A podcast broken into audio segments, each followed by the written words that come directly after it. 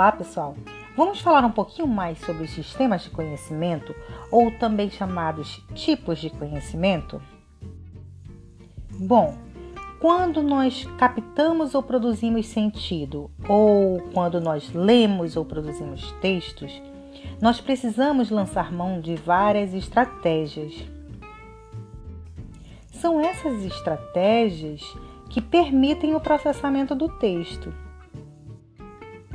e elas requerem que nós mobilizemos vários tipos de conhecimento, todos eles armazenados em nossa memória.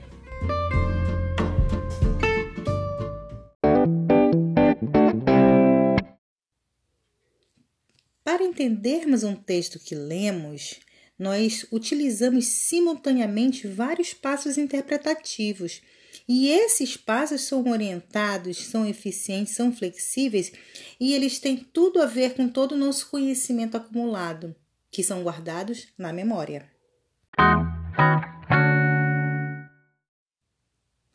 De acordo com os estudiosos da linguagem, esses conhecimentos podem ser de natureza linguística, enciclopédica e interacional. Vamos agora tentar entender um a um deles. O primeiro deles é o conhecimento linguístico e ele compreende todo o conhecimento que nós temos acerca das palavras da língua e de todo o sistema de estruturação das ideias, envolvendo aí a questão morfológica, a questão sintática e o uso das palavras. Nesse sentido, vamos exemplificar. Nós podemos ter, de repente, uma simples piada que por conta de uma palavra que nós não conhecemos, nós não conseguimos captar o sentido integralmente. E aí eu digo mais: pensa num artigo acadêmico que necessita de estruturas mais complexas, de palavras técnicas. Então, tudo isso daí é um obstáculo para o entendimento total do texto. O segundo tipo de conhecimento é o conhecimento enciclopédico, muito conhecido como conhecimento de mundo. Ele é aquele, aquela espécie de conhecimentos gerais, aquele tesouro que fica guardado por, todos, por toda a nossa vida, de todos os conhecimentos que nós adquirimos, informalmente e formalmente, ou seja, ah, na interação com os outros, no nosso dia a dia e também nos livros.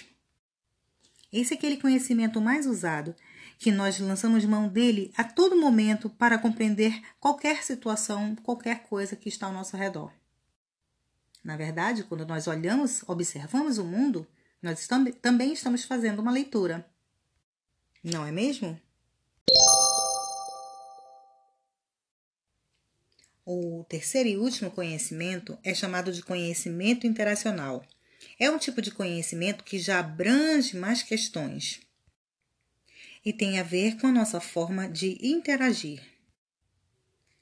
Esse é aquele conhecimento que nos permite reconhecer o objetivo ou propósito comunicativo de um texto, aquele objetivo que o, o produtor do texto tem ao escrever esse texto para a gente.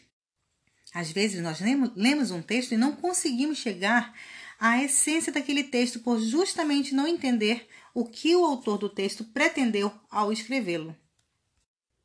Esse conhecimento também, ele diz respeito à quantidade de informações necessárias em uma situação comunicativa, ou seja, eu preciso saber quanto produtor, quanto de informação eu coloco ali naquele texto justamente para que o meu leitor seja capaz de extrair essa essência, que é justamente o que nós falamos no início.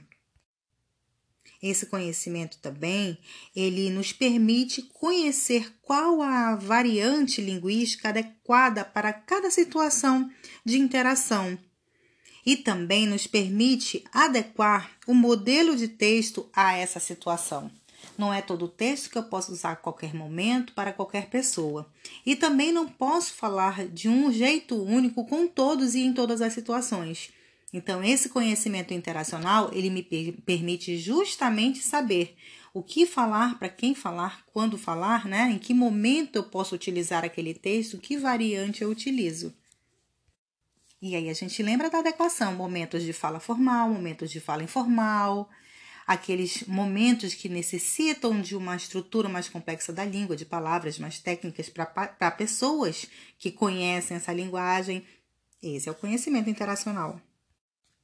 Outra coisa muito importante também nesse conhecimento é a questão de eu saber que estratégias eu vou utilizar para conseguir chamar a atenção do meu leitor.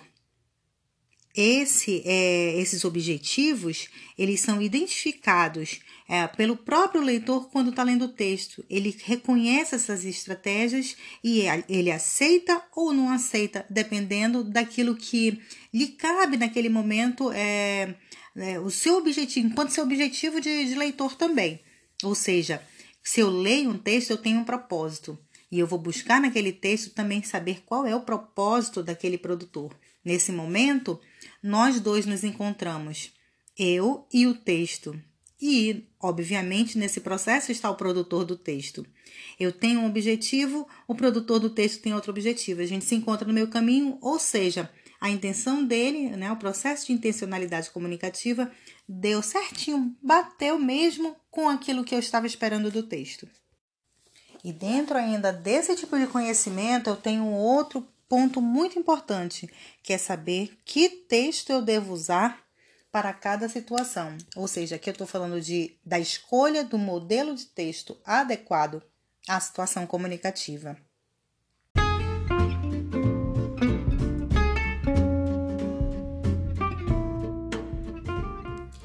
Essa foi a nossa discussão sobre sistemas de conhecimento ou tipos de conhecimento.